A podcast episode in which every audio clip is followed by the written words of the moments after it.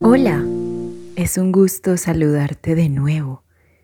Antes de dar inicio, te sugiero adoptar una posición cómoda. Una posición en la que te sientas bien. Listo. Ahora, por favor, cierra tus ojos. Empieza haciéndote consciente de este momento. Empieza a hacerte consciente de tu cuerpo, el cual ha cargado pesos físicos y emocionales. Da gracias por él. Da gracias por todas las cosas que te posibilita ser y sea amable con Él por las cosas que se le dificultan. Al final, tu cuerpo siempre ha estado. Ahora, concéntrate y enfoca tu atención en el oxígeno que ingresa dentro de ti, inundando de vida tu interior. Concéntrate en cómo respiras Vas a inhalar profundo. Sostén el aire. Ahora suelta. Hazlo de nuevo. Inhala profundamente. Sostén un momento. Ahora suelta. Agradece por este momento que te estás regalando Mantén tu conciencia en la respiración. Está bien si llega un pensamiento diferente. Sea amable contigo. Puedes hacerte consciente de ese pensamiento que llega automáticamente y lograr regresar de nuevo tu concentración al aire, a tu respiración. En este momento empieza a preparar tus oídos. Prepárate para escuchar la segunda clave de la fuerza emocional. Continúa respirando lento y presta atención a la historia.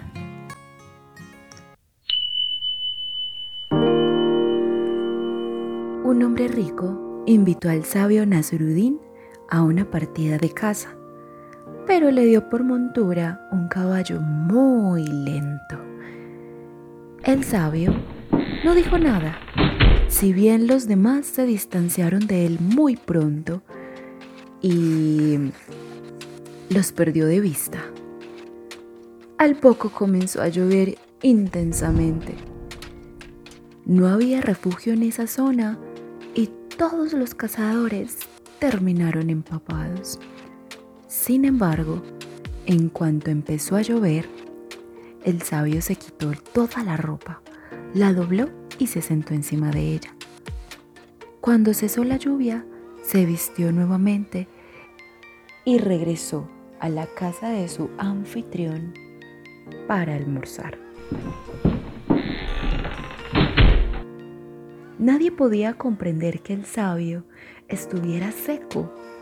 A pesar de sus veloces caballos, nadie había conseguido hallar refugio en la llanura.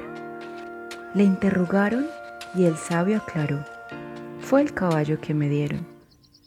Al día siguiente le ofrecieron un caballo rápido y el anfitrión se reservó el más lento. Llovió nuevamente. Mientras regresaba a su casa a paso de tortuga, el rico se mojó más que nunca. El sabio, por su lado, repitió la operación de la jornada anterior y regresó seco. Usted es el culpable, gritó el anfitrión. Me hizo montar ese maldito caballo. O quizá, dijo el sabio, usted no puso nada de su parte para resolver el problema.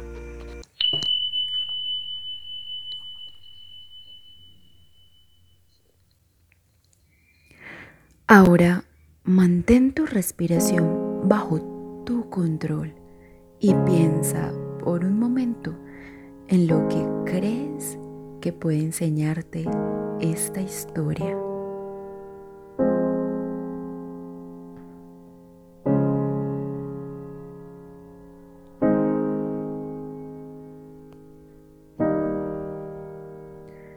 Muy bien. Pregúntate, ¿qué hubiese hecho yo en la posición del sabio?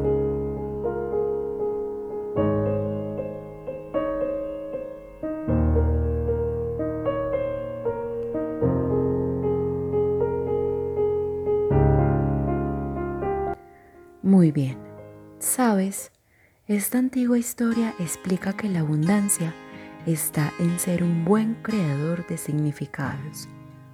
¿Cómo? Te repito, ser un buen creador de significados.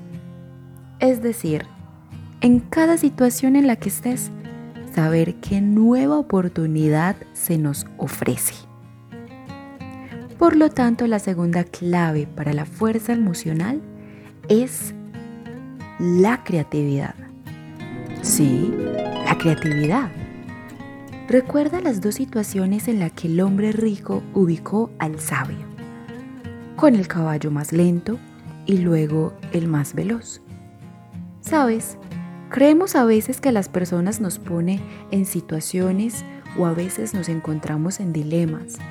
Sin embargo, el significado que tú le des va a depender en qué vas a hacer por lo que la creatividad te permite diversificar, ser flexible, cambiar rápido de marco y crear.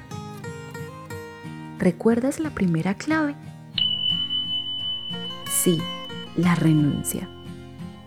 Cada vez que nos negamos a renunciar a algo, bloqueamos la capacidad de crear nuevos significados y la abundancia de la vida requiere saber hacer. Sí, te lo repito, saber hacer y ser en cualquier situación.